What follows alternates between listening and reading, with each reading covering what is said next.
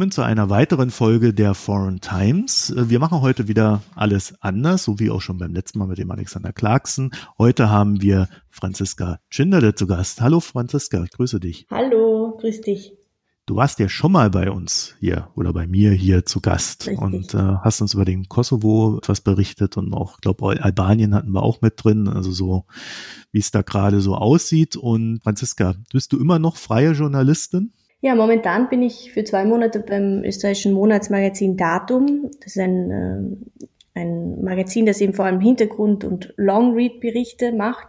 Aber ja, ich bin nach wie vor freie Journalistin eben mit Südosteuropa Schwerpunkt und war jetzt ein halbes Jahr in Tirana, in der Hauptstadt von Albanien und habe ein Buch über, über Albanien geschrieben, das im Herbst erscheint.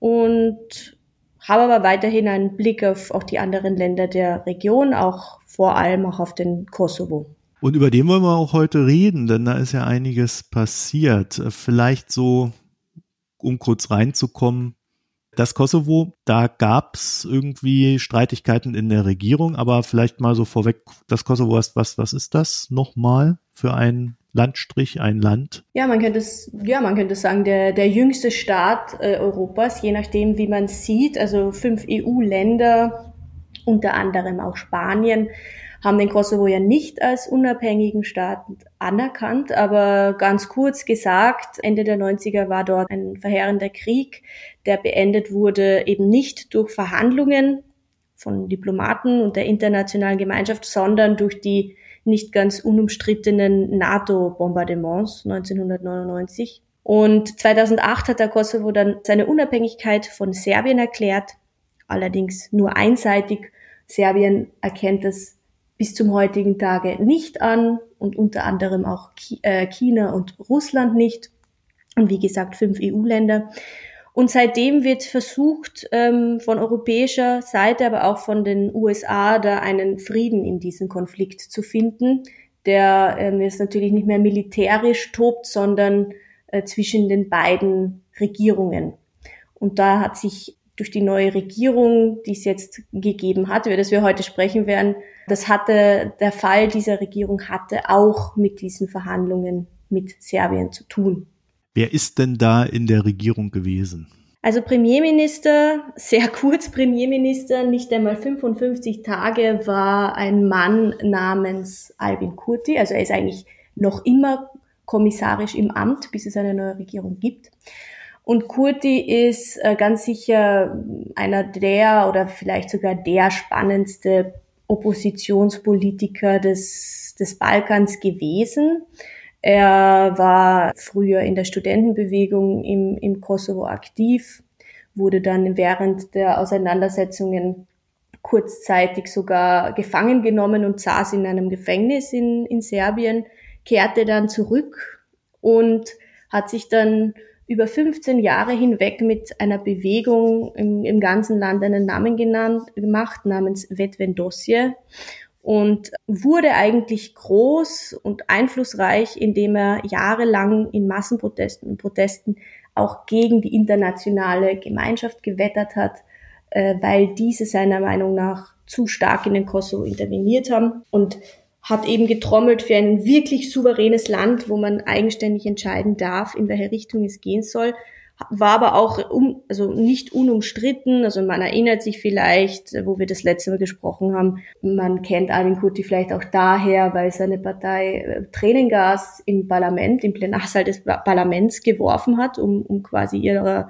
ähm, ihren Protest kundzutun. Und das zweite umstrittene an Albin Kurti ist sicher auch, dass er früher die Vereinigung mit Albanien gefordert hat. Also dass aus dem Kosovo und Albanien sozusagen eine Art Großalbanien wird. Und das war bei sämtlichen ähm, Diplomaten, europäischen als auch amerikanischen, höchst umstritten, weil das ja natürlich eine große Provokation gewesen wäre. Du hast jetzt gesagt, er war 55 Tage im Amt. Genau. Das heißt, der war ja nicht mal zwei Monate im Amt. Vor über zwei Monaten musste er irgendwann gewählt worden sein. Das ist ja genau. sehr kurze Zeit. Er wurde im Herbst gewählt, da gab es Wahlen im, im Kosovo und das war sicher eine, eine Zeit, wo es wo man wirklich sagen muss, dass so eine Art Ruck durch das ganze Land gegangen ist. Also Albin Kurti wurde als stärkste äh, Kraft gewählt. Zweitstärkste Partei war die LDK, also auch eine Altpartei, die es schon länger gibt.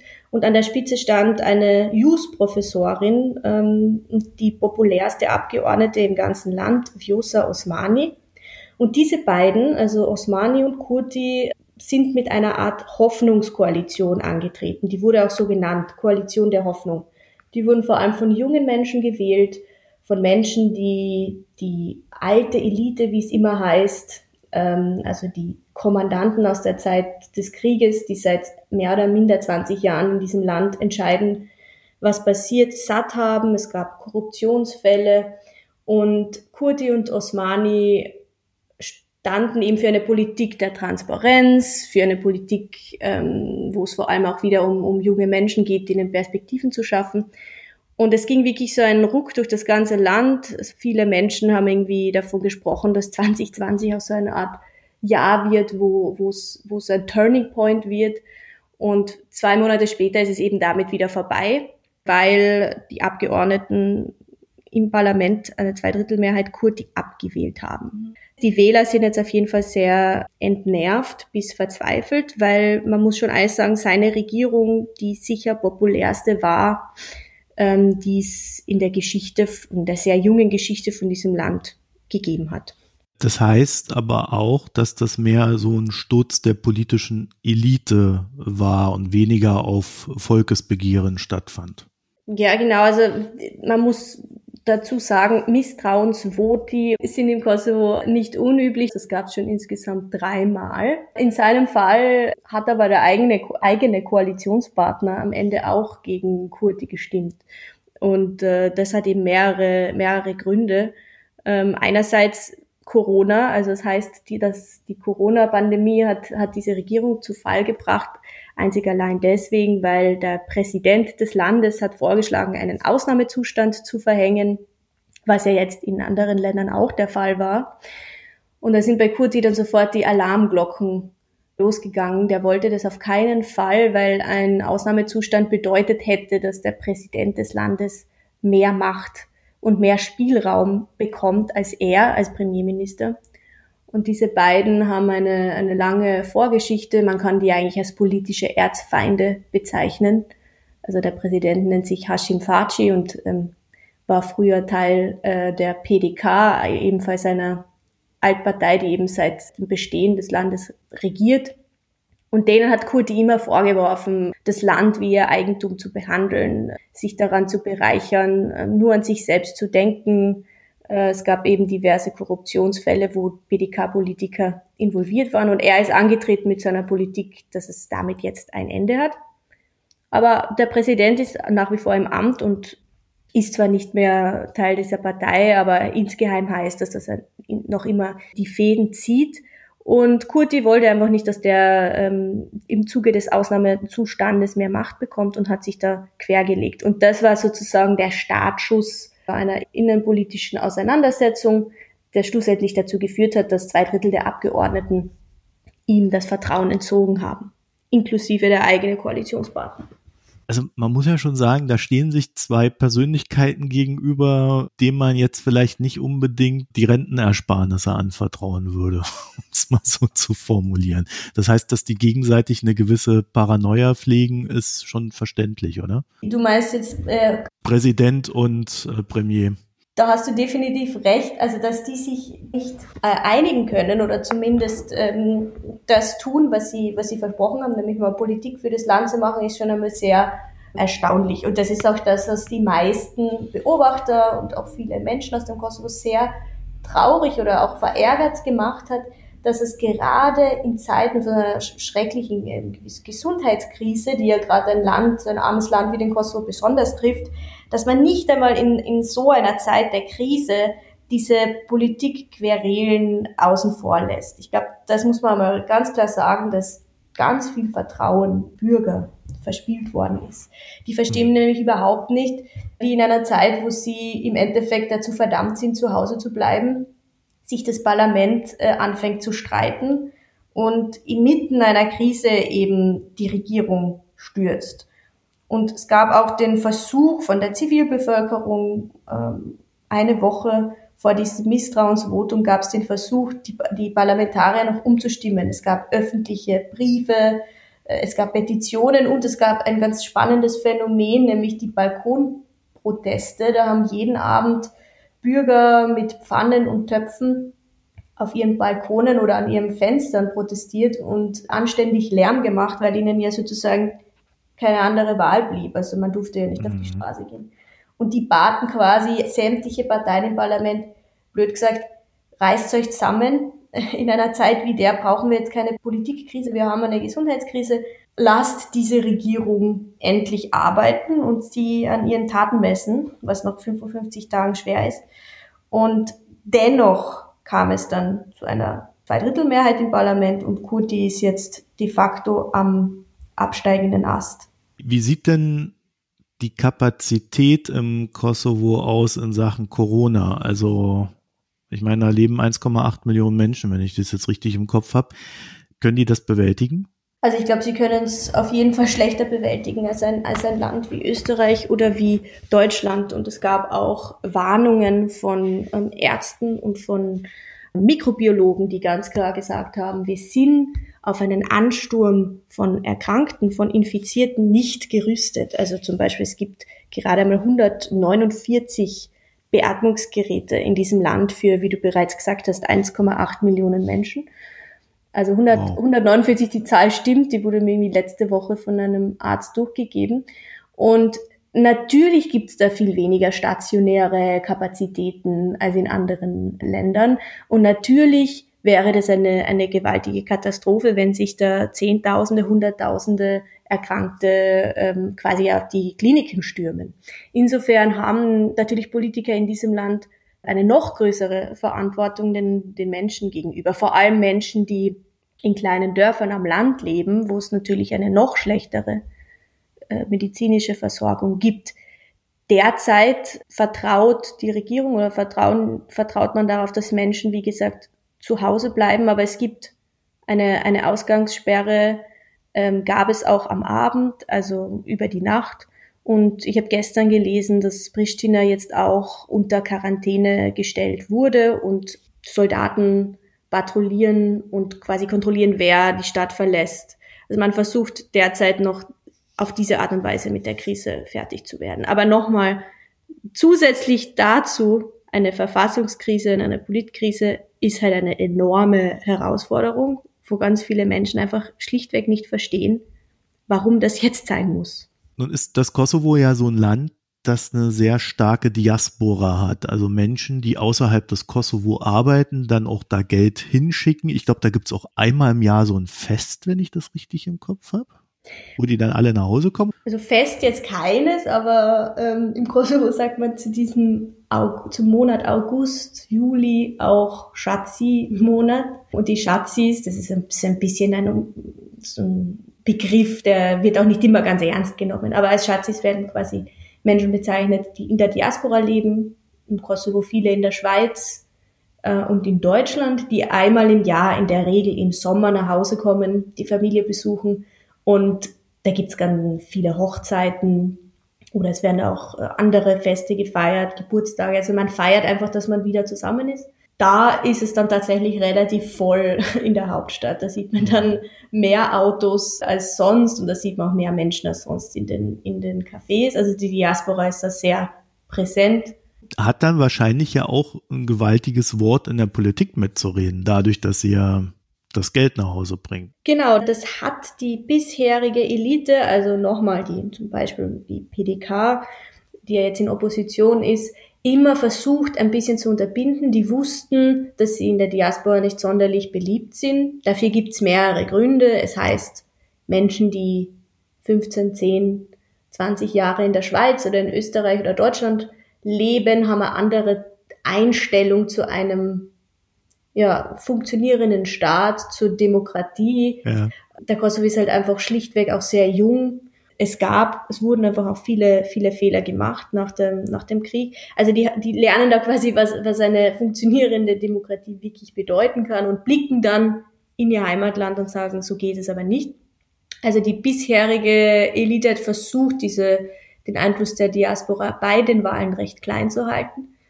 Kurti ist vor allem in der Schweizer Diaspora wahnsinnig beliebt. Er war auch der einzige Politiker, der im Herbst dort Wahlkampf gemacht hat. Der in der Schweiz? In der Schweiz. Also einfach eine Veranstaltung, in, ich, soweit ich jetzt weiß, ich glaube in Zürich, tauscht sich dort auch mit den Sozialdemokraten, den Schweizer Sozialdemokraten aus und war einfach bei der Wahl bei der Schweizer Diaspora wahnsinnig erfolgreich. Viele haben sich auch in einen Flieger gesetzt, sind extra nach Pristina geflogen, um vor Ort ihre Stimme abzugeben, weil sie der Briefwahl nicht trauen und eben ähm, behaupten, dass da Umschläge und Stimmen verloren gehen. Also so groß ist quasi, so gering ist das Vertrauen selbst in dieser Hinsicht. Mhm. Viele sind wirklich nach Pristina geflogen, haben selbst gewählt. Und dementsprechend groß ist natürlich die Enttäuschung jetzt auch in der Diaspora selbst, die da von außen beobachtet haben, da ist endlich jemand an der Spitze, der hat noch nie regiert, der wollte seit über 15 Jahren regieren, der war in ihren Augen ein erfolgreicher Oppositionspolitiker, der wird jetzt alles anders machen, fairer machen, transparenter machen, gerechter machen. Und die sind jetzt natürlich wahnsinnig enttäuscht, dass der noch weniger als zwei Monaten weg ist. Dementsprechend gab es auch aus der Diaspora Stimmen aus der Politik. Schweizer Abgeordnete haben einen Solidaritätsappellbrief geschickt. EU-Abgeordnete aus Brüssel haben vor einigen Tagen mit einem Brief nachgelegt und auch der Botschafter oder die Botschaft Frankreichs und Deutschlands haben sich offen vor dem Misstrauensvotum dafür abgesprochen, dass man den Albin Kurti doch bitte jetzt nicht stürzen soll in, in Zeiten einer Krise, und dass das eine vom Volk gewählte Regierung ist, die man arbeiten lassen sollte. Also, die Diaspora ist dafür, die Bevölkerung ist dafür, dass er bleibt. In der EU gibt es wohl auch eine Tendenz für ihn. Also verzeih mir die Frage, aber woher kommt denn da das Machtgefälle, ihn zu stürzen oder ihn äh, äh das Misstrauen auszusprechen? Nun, dafür gibt es, glaube ich mal, zwei Antworten. Einerseits stand die USA im Zuge dieses ganzen Sturzes massiv in der Kritik mitgemischt zu haben. Das ist definitiv auch richtig, aber nur quasi den Finger auf, auf die USA zu zeigen, wird zu wenig sein. Die USA hatte nie Gefallen an Kurti. Ich würde es sogar noch stärker betonen, dass sie in Kurti immer eine Art auch Gefahr gesehen haben in ihrem Projekt Kosovo, das ja ohne ihre Intervention nie existiert hätte, dazwischen zu fahren. Und Kurti wiederum äh, hat Stimmen bekommen und war als Oppositionspolitiker erfolgreich, weil er auch gegen die Intervention der USA ähm, ja, mobilisiert hat und Botschaftern vorgeworfen hat, äh, US-Botschaftern, da in irgendwie mächtiger aufzutreten als eigene gewählte Politiker. Was diesmal schon interessant war, ist, dass die USA in, oder in dem Fall der Botschafter, kurz vor dem Misstrauensvotum seine Meinung akut kurz geändert hat. Äh, zuerst stand er sozusagen auf Linie mit den Europäern, Abwahl Kurtis schlechte Idee, gerade jetzt. Dann soll es einen Anruf vom ähm, Richard Grenell gegeben haben. Ich weiß nicht, ob du den kennst, aber es ist eine ganz der US-Botschaft und Geheimdienst irgendwas Koordinator. In Berlin, genau. ja. Genau. Mhm. Trump-Vertrauter, der beauftragt wurde von Trump, diesen Dialog zwischen Kosovo und Serbien endlich hinzukriegen. Also ganz in, in Trump-Manier, würde ich mal sagen, endlich einen Deal äh, zu machen, koste es okay. was Bolle. Und der hat in, in, in, letzter, in letzter Minute interveniert, angerufen und der US-Botschafter in Pristina hat dann seine Meinung geändert und ging dann mit einem Statement raus, das völlig konträr zu dem der Europäer war, nämlich, dass das eigentlich eine gute Idee ist, Kurti ja, zu stürzen und dass die USA da sozusagen nicht im Weg steht. Und das wurde in Pristina sehr, würde ich mal sagen, kontrovers aufgenommen. Ich habe zum Beispiel mit der Chefin vom Balkan Insight Kosovo, Jeta Jara, gesprochen. Die war sehr erzürnt über diese offene Intervention und hat dann auch so einen ganz zynischen Kommentar mal abgegeben, das nächste Mal soll doch, sollen doch, soll doch der US-Botschafter selbst zu Wahlen antreten, anstatt immer im Hintergrund irgendwelche Arme zu verdrehen. ähm, und die ist sehr, sehr wütend zum Beispiel über diese Intervention gewesen. Ja, verständlicherweise. Ne? Jetzt hast du gesagt, es ist nicht so einfach zu sagen, die USA sind schuld. Genau. Sondern da gibt es noch weitere Protagonisten. Dass die USA im Kosovo mitmischt, das ist nichts Neues. Auch 2011 gab es mal die Situation, dass der damalige US-Botschafter während einer Abstimmung im, im Parlament SMS an Abgeordnete verschickt hat, von der Tribüne herunter, also die dann später zirkuliert sind. Also, dass da viel in Hinterzimmern oder auch ganz offen besprochen wurde, das ist nichts Neues und ebenso nichts Neues ist, dass die USA ganz ganz klar immer an der PDK, also der Partei des Präsidenten, festgehalten hat. Nur ein absurdes Beispiel. Bei den Wahlen hat der PDK-Spitzenkandidat Kadri Veseli mit einem Wahlplakat versucht, Wähler zu gewinnen, wo man ihn an der Seite von Donald Trump sieht. Mhm. Und das hängt bis heute, soweit ich weiß, im, im, Zentrum von Pristina. Also die haben immer ganz stark Wahlen auch gefochten und geschlagen mit die USA, unser großer Retter und unser wichtigster Alliierter, diesen Partner werden wir nur halten, wenn wir weiter an der Macht bleiben. Und die USA haben auch nie ein Geheimnis daraus gemacht, dass sie mit Kurti keine, keine große Freude haben. Dennoch, letzter Punkt, wäre all das natürlich nicht möglich gewesen, ohne dass der, der, der Partner, der Koalitionspartner von Vetvendosi, also von Kurtis Partei, die LDK, nicht mitgezogen wäre. Und da sagt zum Beispiel, ich habe mit der Beraterin von Kurti gesprochen, die sagt interessanterweise, alleine jetzt die USA zu blämen ist zu wenig, denn die LDK, die ja mit ihnen angetreten sind, um alles besser zu machen, wenn die wirklich diese Reformen gewollt hätten, dann hätte keine, keine Großmacht, keine Weltmacht der Welt sozusagen sie unter Druck setzen können. Und die LDK, in der LDK gibt es ebenfalls Konflikte. Angetreten ist sie ja mit der ähm, bereits erwähnten Spitzenkandidatin Josa Osmani, die wahnsinnig populär ist, auch relativ un als unbestechlich gilt. Mhm. Und es wirkt wohl, als hätte man die einfach bei den Wahlen vorgeschoben, ihre ja, weiße Weste benutzt, sie sozusagen inszeniert, damit man diese Wahlen als zweitstärkste Partei gewinnt. Aber es heißt es eben im Hintergrund nach wie vor Politiker, die die Fäden ziehen, die eben schon seit vielen Jahren an der Macht sind. Isa Mustafa, der ähm, Parteiobmann zum Beispiel. Und es heißt, dass die Angst hatten, dass mit einer Regierung mit Vetvendosse diverse Korruptionsskandale öffentlich gemacht werden könnten, an denen sie mitunter beteiligt sein könnten. Also denen ging diese Korruptionsbekämpfung offensichtlich ein bisschen zu schnell und es heißt auch, dass die diese Koalition mit Kurdi nie wirklich gewollt hätten und mit ihnen eigentlich auch nicht sonderlich gut können. Ah, ja, ja, okay. Als du vorhin gesagt hast, dass der Kurdi auch bei Studentenprotesten früher mitgemacht hat, mhm. Äh, musste ich irgendwie an Orban denken. oh, no. Also ohne ihm jetzt was zu unterstellen, aber ist das so einer, der Rache ausübt? Also der, der jetzt seine Chance gekommen sah und sich jetzt an allen rächen möchte, die ihm irgendwie in der Vergangenheit mal ja, kritisiert oder ihm nicht so wohlgesonnen waren? Oder ist das mehr so eine Fiktion? Also die Studentenproteste, Orban oder jetzt mal in dem Fall Ungarn und Kosovo waren sicher anders. Also er hat ja protestiert ähm, nach dem Tod von Tito, dem damals sozialistischen Präsidenten Jugoslawiens. Zerfiel ja dieses ganze Gebilde mhm. und das war seine erste Demonstration, die er irgendwie als junger, als, als junger Bursche von seinem Balkon mitbekommen hat. Und später als dann ähm, das serbische Regime immer repressiver im Kosovo durchgegriffen hat, hat er sich gegen diese Politik gewehrt im zivilen Widerstand und war da auch eben ein Anführer der Studenten, hat eben für einen unabhängigen Kosovo demonstriert, für eine, für Schulen, in denen man auf Albanisch lehren und lernen kann. Das war sozusagen seine Vergangenheit. Also schon ein bisschen anders als jetzt als beim Zerfall des, des Kommunismus jetzt im, in Ungarn.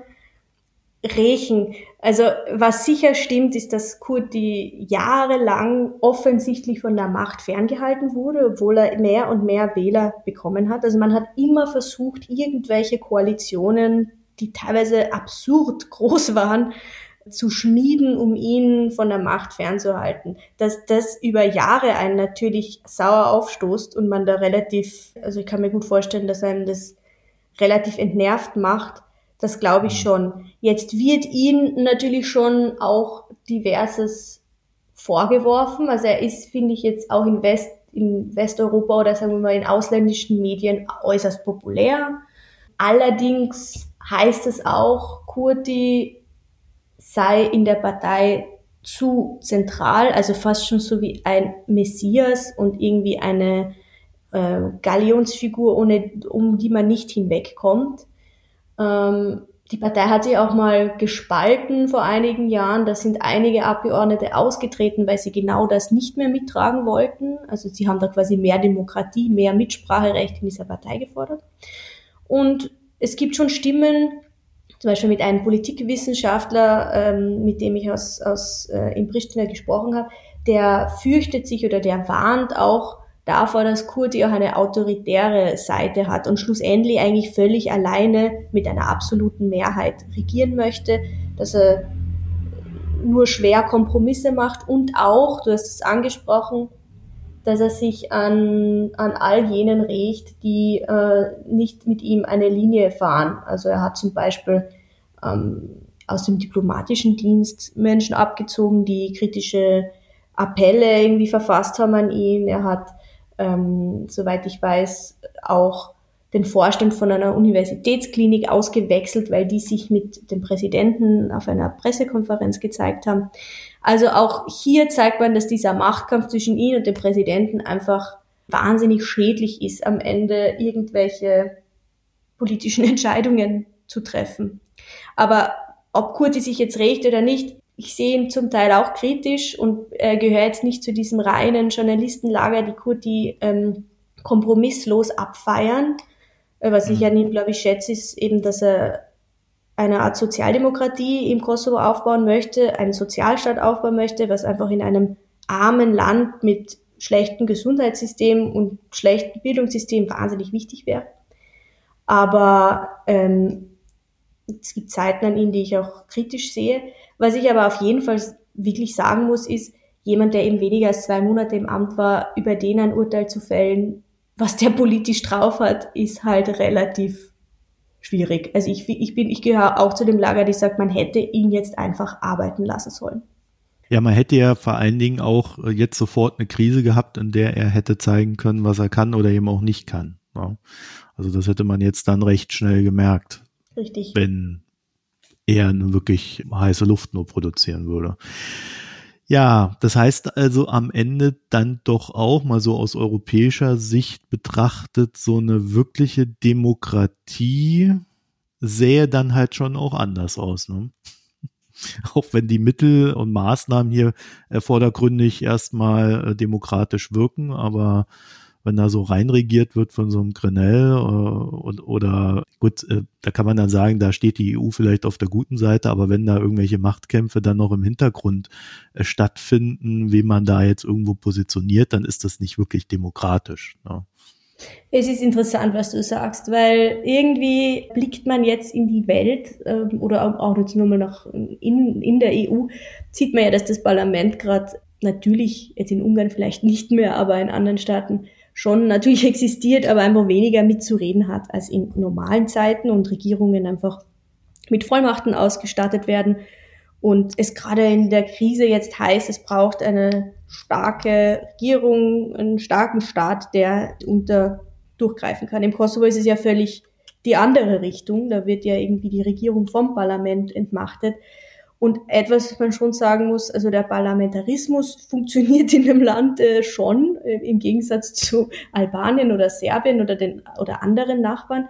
Das ist mhm. sicher positiv. Also, dass dort immer wieder Regierungen überworfen werden, neue Bündnisse gefunden werden, Neuwahlen gibt. Aber du kannst dir ja vorstellen, dass dann das irgendwie die Bevölkerung irgendwann halt auch einfach nervt, weil wenn es keine einzige Regierung gab, die je ihr Mandat beendet hat, noch keine einzige, musst du dir mal vorstellen, wenn ständig neue Bündnisse gefunden werden und am Ende es irgendwie nicht um Sachpolitik geht, weil sich die dann vielleicht über Klimapolitik streiten oder über Steuern streiten, sondern eigentlich nur wer wessen Kopf retten könnte, weil der oder die in diese und jenen Skandal verwickelt ist.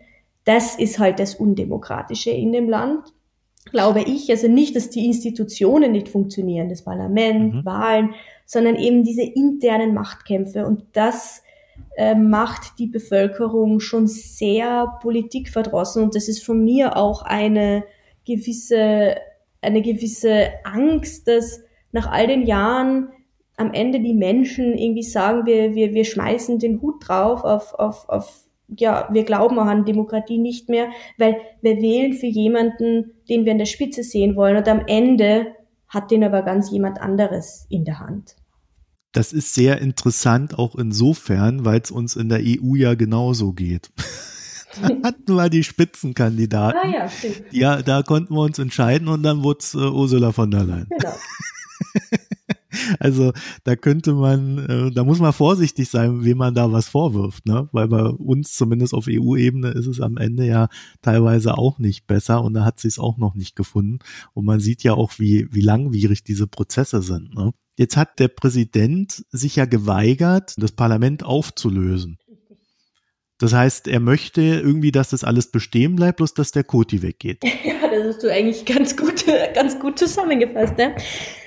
Was muss man denn da jetzt erwarten? Also im Endeffekt müssen die doch jetzt erstmal gucken, dass sie Corona in den Griff kriegen, auch wenn sie ihre Machtspielchen da spielen. Das, das muss ja eigentlich das vorderste Ziel sein, weil sonst hat man ja tatsächlich eine Riesenkatastrophe dort am Laufen. Richtig, also was du richtig beobachtet hast, jetzt steckt das Land in einer Verfassungskrise. Also natürlich versuchen die irgendwie mit Corona fertig zu werden und es gibt da natürlich auch Maßnahmen und man kümmert sich natürlich auch um diese Krise, so ist es jetzt nicht. Unter anderem auch der Bürgermeister von Pristina. Äh, aber man hat eben parallel dazu diese Verfassungskrise. Und man streitet sich jetzt im Endeffekt über zwei Fragen. Muss das Parlament nach diesem Misstrauensvotum aufgelöst werden und es gibt Neuwahlen? Davon würde Kurti definitiv profitieren. Das zeigen Umfragen. Und dafür braucht man wahrscheinlich auch gar keine Umfragen. Also, dass das ihn populärer macht. Einer, der gewählt wird und jetzt aber sozusagen von welchen Kräften, Mächten auch immer wieder weggezogen wird von der Macht, dass ihn das, dass ihn das, dass er davon profitiert, das ist, glaube ich, relativ klar. Aber Umfragen zeigen eben auch, dass er dazu gewinnen würde. Das ist das eine Lager, Neuwahlen. Das andere Lager, dem der Präsident angehört, die legen die Verfassung so aus, nein, wir müssen das Parlament nicht auflösen, wir können ja aus den bestehenden Mehrheiten eine neue Regierung bilden. Und da heißt es, dass der Präsident möchte, dass diese Regierung ohne Vetvendosia, also ohne die Kurdi-Partei, zustande kommt. Und da gibt es jetzt bereits ein Bündnis aus drei Parteien, die haben schon davor regiert. Das wäre ein Bündnis, das nicht neu wäre. Das wäre also sozusagen genau das, was der Wähler und die Wählerin nicht wollten, die sich bereit erklärt haben, zu regieren. Meine Prognose, auch wenn man eigentlich, man soll ja keine Prognosen machen, meine Prognose wäre, dass das tatsächlich stattfinden wird, weil jetzt gerade durch Corona Wahlen eigentlich undenkbar sind, in welchem Land auch immer. Und tatsächlich jetzt eine Regierung gefunden wird, die Kurdi ausschließt. Und das ist das, was der Präsident möchte. Ich würde jetzt gerne sagen, es bleibt spannend, bleiben Sie dran, aber das ist, das ist ja alles eher betrüblich, ne? Also auch im Sinne des Progresses, der vielleicht möglich wäre. Ich habe ja auch manchmal so das Gefühl, in solchen Staaten, ohne das jetzt despektierlich zu meinen, würde es einfach helfen, so diese alten Kräfte, die früher gegeneinander gewirkt haben, einfach mal in Ruhestand zu schicken und äh, die Jugend dran zu lassen und zu hoffen, dass die vielleicht etwas befreiter aufspielt.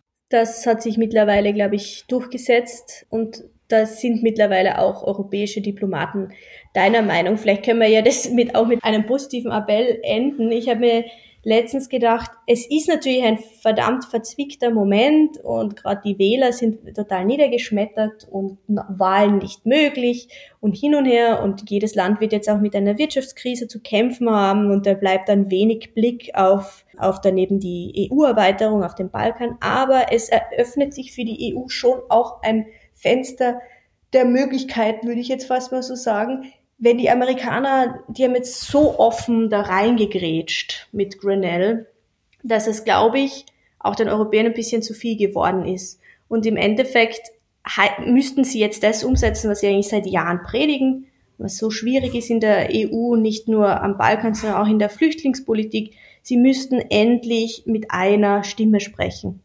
Und sie müssten diese fünf Länder innerhalb der EU, die den Kosovo nicht anerkennen, einmal ähm, auf ihre Seite ziehen und überzeugen, dass das notwendig wäre. Und sie müssten sich im Klaren sein, dass der ganze Balkan einfach so lange, jetzt seit fast über 20 Jahren hingehalten wird und wie so eine Insel irgendwie in Europa existiert, wo andere Großmächte fleißig intervenieren, von China bis, bis Russland bis ähm, die Türkei. Und es gibt jetzt einen Mann, der sozusagen ein Gegenpol zu Richard Grenell sein könnte, der EU-Gesandte für den Westbalkan, der sich genau mit diesen Fragen beschäftigen wird. Miroslav Lajčák, der war slowakischer Außenminister, der ist seit weniger als einer Woche im Amt. Und an ihm wird es jetzt ganz sicher liegen, äh, an europäische an, an, an die europäischen Interessen auch gegenüber den Amerikanern zu äh, vertreten und zu zeigen, okay, das ist irgendwie äh, unter Anführungszeichen unser Kontinent, unsere Nachbarn. Wir hatten da irgendwie einen verheerenden Krieg schon mal. Wir sind interessiert an einer Befriedung und wir sind aber auch interessiert daran, dass diese Länder eigenständig und demokratisch sind. Und wir stehen, wir Europäer stehen eben nicht für das hinter den Türen verhandeln und, und, und Interessen bewahren, sondern wir wollen im Endeffekt am Ende eine eigenständige Zivilbevölkerung und politische Klasse aufbauen. Ja, das ist ein schönes Schlusswort. okay. da, dabei belassen wir es. Ja, da lassen wir es genau. Gut, Franziska Tschinderle, ich bedanke mich bei dir, dass du dir die Zeit genommen hast und auch, dass du da weiter hinguckst, weil man hört ja leidlich wenig über die Gegend. Und äh, ich freue mich da immer sehr, wenn wir da jemanden haben, der das für uns beobachtet. Vielen Dank und dir äh, alles Gute zum Geburtstag, der heute ist. Jetzt hat es doch noch gesagt. Ja, das fünfmal Dankeschön. sagen. Am Geburtstag sich 45 Minuten Zeit nehmen, um über die Krise im Kosovo zu sprechen, ist doch nicht schlecht. Ja, also ich habe da sehr viel Freude dran. Das war ein schönes Geschenk, dass du hier warst. Fein, danke. In dem Sinne, bei Franziska Cenelle. Dankeschön und bis bald an die Hörerinnen und Hörer. Tschüss.